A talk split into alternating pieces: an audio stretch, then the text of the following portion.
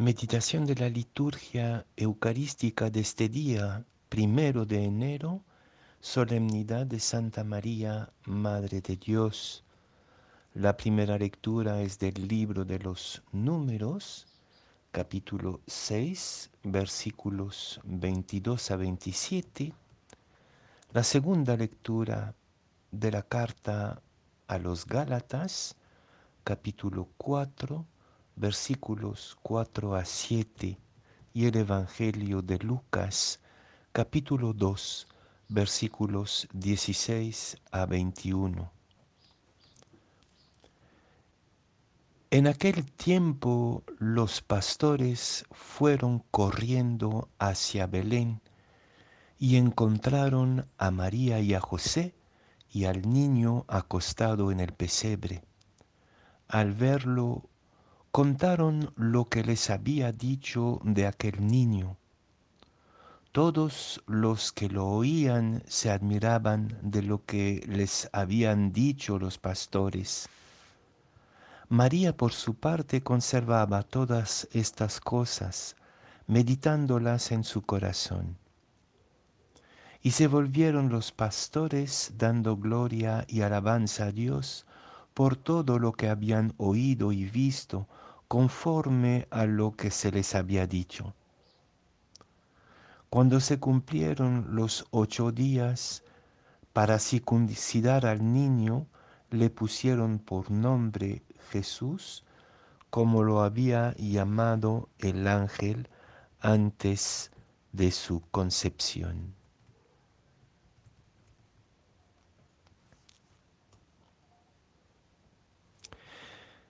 El Señor les bendiga y les proteja, ilumine su rostro sobre ustedes y les conceda su favor.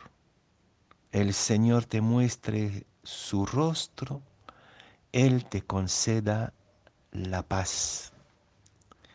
Esta invocación tradicional de, del pueblo de Israel, sacada del libro de los números, la primera lectura de hoy, es mi deseo y el deseo de toda nuestra familia benedictina, para todos aquellos y aquellas que nos acompañan día tras día en esta caminata en la palabra de Dios. Hoy día celebramos el Día de la Paz universal, pero esta paz brota de una gran contemplación, la contemplación del engendrar a Dios, como María la primera engendra en medio de nosotros a Dios. Y de esto se trata para nosotros y nosotras en este año nuevo, engendrar de nuevo a Dios en medio de la historia y quizás de manera todavía más audaz, engendrar al Dios nuevo. Parece quizás un poco escandaloso y este título por excelencia de María, Madre de Dios, para muchos monoteístas como los judíos o como los musulmanes es un escándalo. ¿Cómo una mujer puede engendrar a Dios y puede ser Madre de Dios? Y sin embargo es nuestra convicción la humanidad en María engendró una nueva expresión de Dios que hasta ahora no habíamos podido ni siquiera imaginar. Este bebé totalmente vulnerable y dependiente, este niño pobre en la intemperie, realmente para nosotros cristianos es el Dios nuevo. Dios eterno, Dios por encima del tiempo, sin embargo es el Dios siempre nuevo y en Jesús esta novedad se vuelve propiamente escandalosa porque nos presenta una visión de Dios al revés, completamente opuesta a nuestro imaginario. Hoy día entonces es el día del año nuevo, es el día del nuevo rostro de Dios, es el día del Dios nuevo. Y si María, la más pequeña de todos nosotros, pudo ser madre de este Dios nuevo, de esta nueva figura de Dios, de esta nueva imagen de Dios, es para que todos nosotros y cada una, cada uno de nosotros, podamos constantemente engendrar este Dios nuevo. Qué reto para el año 2022, después de un año sombrío y difícil en 2021, qué reto, qué apuesta, que junto con María seamos madres y padres del Dios nuevo en medio de la historia, de una nueva imagen, de un nuevo rostro de Dios a imagen de Jesús, el más pequeño en el reino.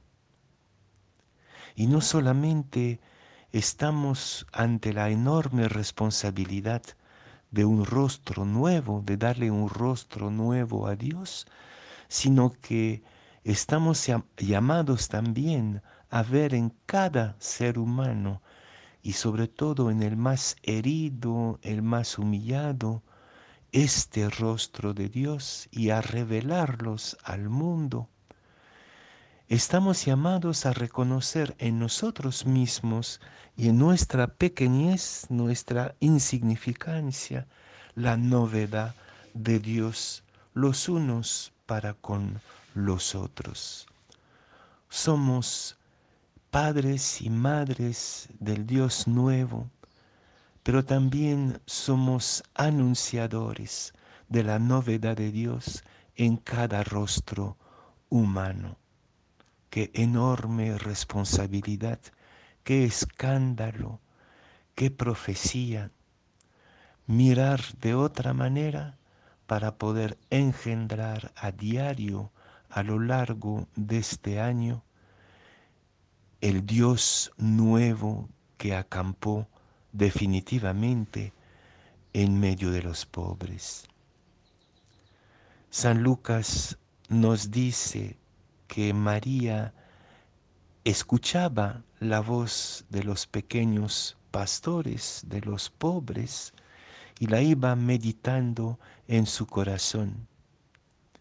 Que también nosotros sepamos meditar en nuestros corazones, corazones el desafío de hoy, porque evidentemente la crisis de humanidad, la crisis cósmica y ecológica que atravesamos, nos convence que hay imágenes de Dios, que hay concepciones de Dios que ya no pueden aportar la vida a la humanidad y al universo.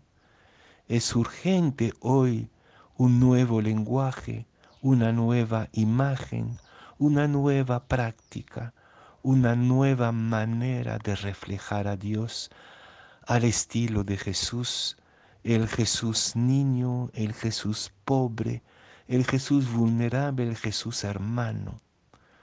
El tiempo de la novedad de Dios ha empezado por este nuevo año pasa por nuestra contemplación del rostro de Dios en el pobre y por nuestro testimonio de este nuevo rostro en nuestras relaciones, nuestra manera de amar, de perdonar, de entregarnos.